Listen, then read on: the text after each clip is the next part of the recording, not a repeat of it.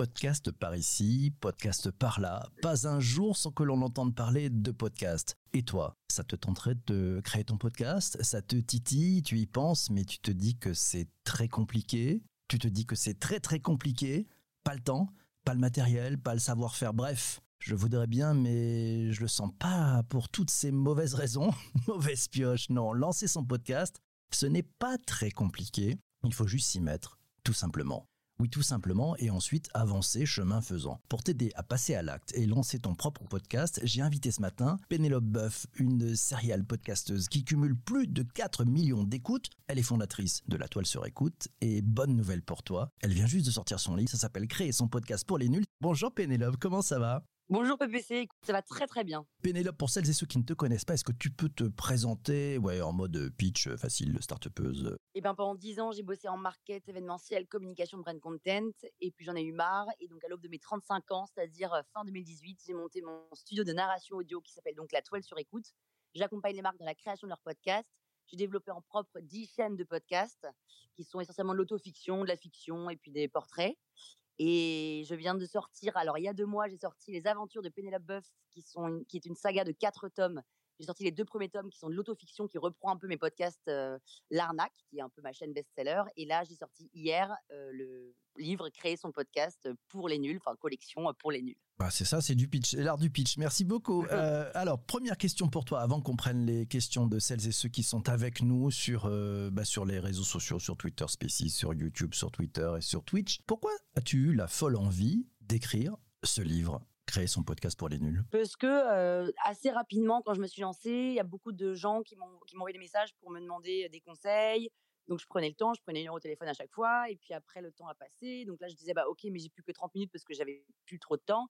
Et à la fin, je me rendais compte que j'avais plus le temps de répondre à ces gens-là qui me demandaient des conseils. Et tous mes potes m'envoyaient leurs potes, de potes, de potes. Tiens, Pénélope fait des podcasts, vas-y, contacte-la, elle va t'aider, etc. En fait, j'avais plus le temps. Et je me suis dit, mais c'est pas possible. Pourquoi est-ce qu'il n'y a pas un ouvrage. Et d'ailleurs, je m'étais dit, pourquoi est-ce qu'ils lisent pas le podcast pour les nuls?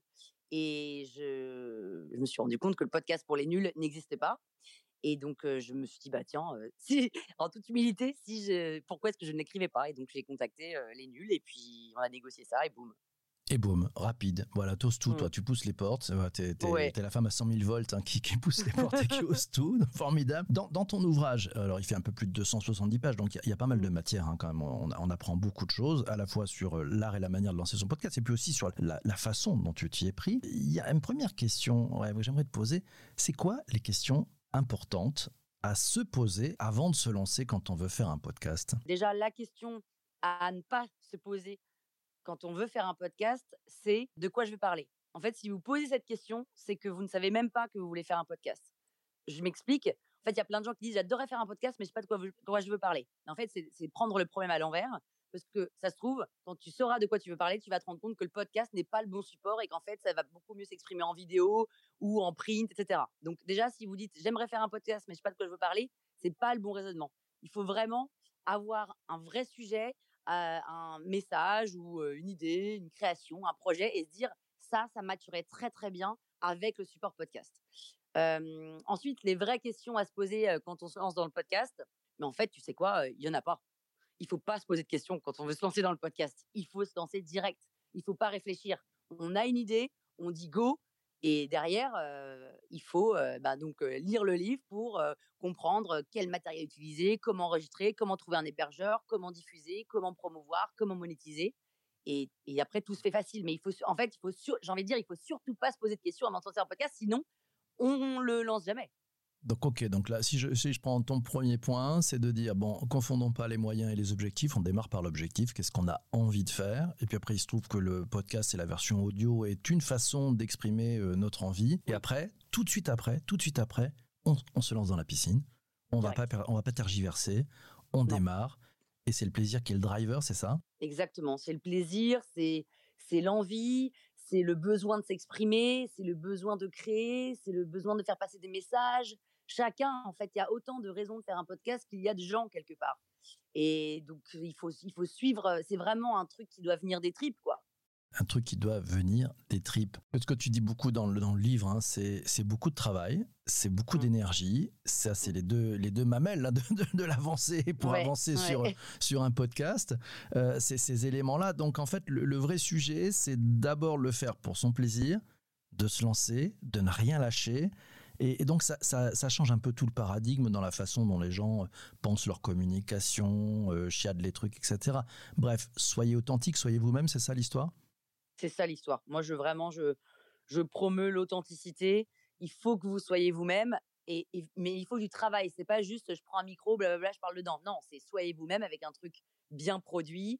Et, mmh, et c'est là aussi, c'est qu'il y a aujourd'hui beaucoup de podcasts qui se lancent avec trois épisodes qui s'arrêtent. C'est très très mal enregistré parce que c'est fait un peu à l'arrache. Et, et ça, c'est dommage, tous ces podcasts-là, parce que ça tue un peu l'audiothèque, entre guillemets parce que s'il y a des auditeurs qui arrivent, qui tombent sur ces podcasts-là, qui disent en fait c'est pas bien un podcast parce que c'est pas intéressant, et ben ils vont pas aller écouter d'autres podcasts qui sont géniaux. Donc c'est pour ça que j'insiste, si vraiment vous lancer un podcast, il faut que vous y ayez à fond et que vous le fassiez bien, c'est-à-dire euh, vous teniez une régularité, une discipline, vous créez un rendez-vous et pas juste lancer un podcast pour faire trois épisodes. Après, vous pouvez très bien faire trois épisodes, vous dire en fait c'est pas pour moi et bon bah très bien et puis vous killez votre chaîne. Mais si vous le faites, allez-y à fond ne rien lâcher, y aller à fond. Et, ça, c'était ça, c'est une des règles très importantes. Toi, toi, entre le moment où tu t'es jeté à l'eau euh, pour ton premier podcast mm. et, maintenant, deux ans plus tard, tu regrettes d'avoir fait le premier. Tu t'es dit, je l'aurais pas fait comme ça, ou tu t'es dit, heureusement que je l'ai fait comme ça. Il n'était pas parfait, mais grâce à ça, j'ai pu avancer. Heureusement que je l'ai fait comme ça. Il n'était pas parfait, mais grâce à ça, j'ai pu avancer. Aujourd'hui, quand j'écoute le premier, mon premier podcast, ça s'appelle L'arnaque c'est des histoires courtes sur la vie d'une jeune trentenaire parisienne, c'est mes histoires de vie. C'est humoristique, c'est cinq minutes, c'est chuté, etc. Le, quand j'écoute aujourd'hui le premier épisode, mon Dieu, le son est pas bon par rapport à ce que je fais aujourd'hui. Euh, il y a des choses qui auraient pu être mieux, mieux écrites, mieux dites, mieux jouées, etc. Mais en fait, on s'en fout. Au final, ça a fonctionné, ça a cartonné, et grâce à ça, j'ai pu faire mille autres chaînes derrière. Et, si je m'étais, en fait, au début, quand je me suis lancée là-dedans, clairement, c'est de l'autofiction. Moi, je suis inconnu au bataillon, tout le monde s'en fout de mes histoires. Et quand j'ai fait écouter mes premiers podcasts, mes premiers épisodes à mes potes, ils m'ont dit, Pénélope, ils m'ont dit exactement ça, c'est super, mais bon, on s'en fout un peu de tes histoires. Mais j'avais tellement envie et besoin de raconter tout ça que je l'ai fait en disant, au pire, qu'est-ce qui se passe? Personne n'écoute. C'est pas très grave. Bon, bah, il y aura 50 écoutes en six mois, on s'en fout. Et en fait, je l'ai fait. Et j'en, faisais deux par semaine et c'était important, je pense, d'en faire beaucoup. Du format court, c'est important d'en faire beaucoup pour créer vraiment le, rendez-vous et le côté un peu addictif du format court. Et puis j'ai tenu le truc. Et puis au bout de 30, 40, 50 épisodes, et ben tac, tac, tac, il y a eu plus de gens qui sont arrivés et, après ça a cartonné. Mais heureusement que je l'ai lancé et je le regrette pas du tout. Et aujourd'hui, c'est ma chaîne best-seller et tout le monde me demande des saisons euh, régulièrement. C'est Isabelle sur, euh, sur YouTube qui nous dit la régularité a l'air d'être la clé. Euh, tu confirmes? Ah bah, Je confirme, la régularité, c'est la clé. Moi, je le vois, moi, je fais beaucoup de, j'ai un podcast en ce moment qui s'appelle Le Journal d'une confinée. Donc, j'ai fait le journal d'une confinée que j'ai lancé en mars 2020, d'une déconfinée, du couvre-feu, du reconfiné. Là, c'est la journal d'une re-reconfinée que je tiens aujourd'hui, tous les jours, du lundi au vendredi. Et je le vois que le quotidien, donc la régularité, c'est ce qui amène énormément de gens parce que les gens, et, moi, et les gens me font des retours en disant, mais tu es ma, mon, souffle du matin, tu es dans ma morning routine, j'adore t'écouter. Et clairement, si je faisais juste un épisode par semaine, ça marcherait beaucoup moins. Mais là, c'est format court. Quand vous avez des interviews, des formats plus longs, de la fiction, etc., ça peut être une fois par semaine, mais il faut que vous y teniez. Et il y a aussi quelque chose de très important, c'est que moi, par exemple, j'ai lancé 10 chaînes. Sur les 10, il y en a 8 aujourd'hui qui, qui sont finis dans le sens où c'était des fictions de 8 épisodes. Bon, bah, c'est terminé. Et ben, c'est dommage. Mais en même temps, j'avais envie de faire ces 10 chaînes différentes. Mais c'est dommage parce que du coup, il y a moins de nouveaux auditeurs qui arrivent tous les jours. Il y a des nouveaux, mais tous, les, tous ceux qui écoutaient les épisodes, bon, bah, ils l'ont fini, ils vont pas réécouter 15 fois. Donc, c'est pour ça que c'est important, si je dois recommander, si vous voulez avoir un seul podcast, hein, ce qui est quand même la norme, c'est d'avoir un épisode, c'est d'avoir un podcast régulier que vous tenez sur la longueur, longueur, longueur, longueur, enfin, j'ai envie de dire jusqu'à ce que vous mouriez, quoi. On s'entend, mais. Ne rien lâcher sur la longueur. Tu, nous parlais tout à l'heure, donc ça, ça on a compris, c'est finalement le, le why, hein, pourquoi on le fait, euh, c'est cette régularité, cette envie, ce plaisir, et puis euh, partons tout de suite sur le terrain. Dans le, dans le bouquin, tu, tu parles aussi euh, d'un sujet qui, tu en as un petit peu évoqué les, les, contours tout à l'heure, c'est les outils. C'est-à-dire qu'on peut démarrer juste avec un smartphone. Tu ce que tu conseilles ou il faut s'équiper avec plein de matériel parce que tous ceux qui pensent à rentrer dans ce podcast, oui mais j'ai pas les micros, oui mais j'ai pas les histoires, oui mais j'ai pas les jingles, oui mais j'ai pas la table de montage. Ça c'est du bidon ça? C'est pas du bidon mais c'est un peu une excuse. En vrai, je recommande pas du tout le smartphone parce que la qualité est pas bonne, mais on peut démarrer avec, oui, le dictaphone de son téléphone. Si vraiment on n'a pas, on n'a pas 500 euros à mettre dans du matériel, parce que le minimum, c'est quand même 500 euros pour avoir un micro et un mini enregistreur, quoi. Ou alors on branche son micro à son ordinateur. Enfin, disons qu'on peut démarrer avec son dictaphone. Mais même, je pense qu'au départ, on peut, ok, démarrons avec le dictaphone. C'est pas quali, mais c'est pas grave. Mais déjà, ça nous motive et on se met dedans et on fait tout le travail en amont de trouver un hébergeur qui prend un peu de temps, de machin, de trucs. Et en fait, soi-même, je pense qu'on se dit, ah, j'aimerais bien un peu grimper d'un niveau et que ce soit un peu plus quali. Et donc, à ce moment-là, une fois qu'on a mis le pied dedans, on va se rendre compte qu'on veut un peu plus de matériel. Et donc, on va peut-être mettre un petit budget pour dépenser un micro. Mais l'excuse de j'ai pas le matériel, non. Commencez avec le dictaphone si vous voulez.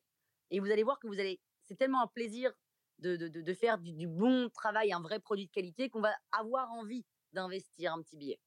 Donc, on parle d'investir un petit billet. Euh, moi, je voudrais partir de l'autre chose. Il y, a, il y, a, un chapitre dans ton, dans ton ouvrage qui s'appelle Monétisation, financer mmh. ses podcasts et en vivre. Tu peux nous en dire un petit peu plus?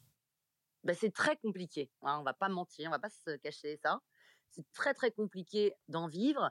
C'est possible, c'est très faisable de le monétiser, mais euh, gagner très bien sa vie, c'est chaud. Donc, euh, comment il y a, y, a, y a, on va dire, il y a 5, 5 business models pour, pour le podcast. Le premier, c'est on a son podcast et on fait du sponsoring. Il y a deux types de sponsoring. Le premier type de sponsoring, c'est ce qu'on appelle l'audio ads. L'audio ads, c'est comme un spot audio qu'on entend à la radio. C'est ta régie, qui est souvent l'hébergeur. Souvent, les hébergeurs font aussi office de régie. Et ils te collent, entre guillemets, des spots avant ou après la fin de tes épisodes, ou après ton épisode. Ok, euh, là, tu gagnes. Il y a pas, c'est le prix du marché, c'est entre 10 et 20 centimes du, du, parmi l'écoute. Bon, en plus, la régie prend une com dessus, c'est pas grand chose. Bon. Deuxième façon de sponsoriser, c'est le host raid.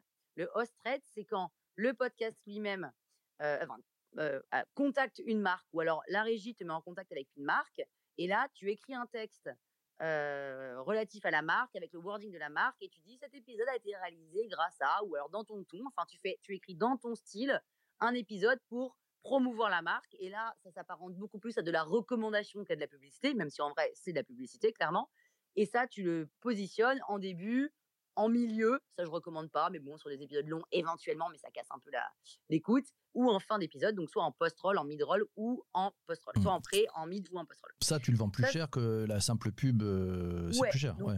Ça, c'est plus cher. Les coûts du marché, c'est en moyenne 60 euros du CPM, du coût par mille. Donc 60 euros par mille écoutes. Donc si les mecs, si la marque te dit j'aimerais 100 000 impressions, eh ben ça coûte 6 000 euros à la marque de te de, faire un, que tu fasses un host trade.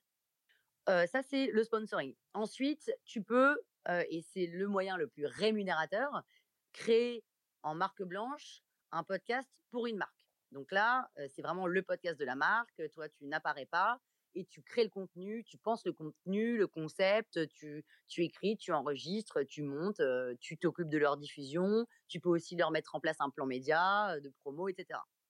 Ça, c'est le moyen le plus rémunérateur parce qu'aujourd'hui, les, les, gens qui ont les marques et qui ont de l'argent, c'est les marques. troisième moyen, c'est de vendre à des plateformes type Cybelle, Magellan, pourquoi pas, Deezer et Spotify, un projet un programme et ils te l'achètent et alors ton projet est diffusé exclusivement sur ces plateformes-là et, nulle part ailleurs. Donc tu peux pas le mettre toi sur tes chaînes, c'est vraiment que sur ces plateformes-là.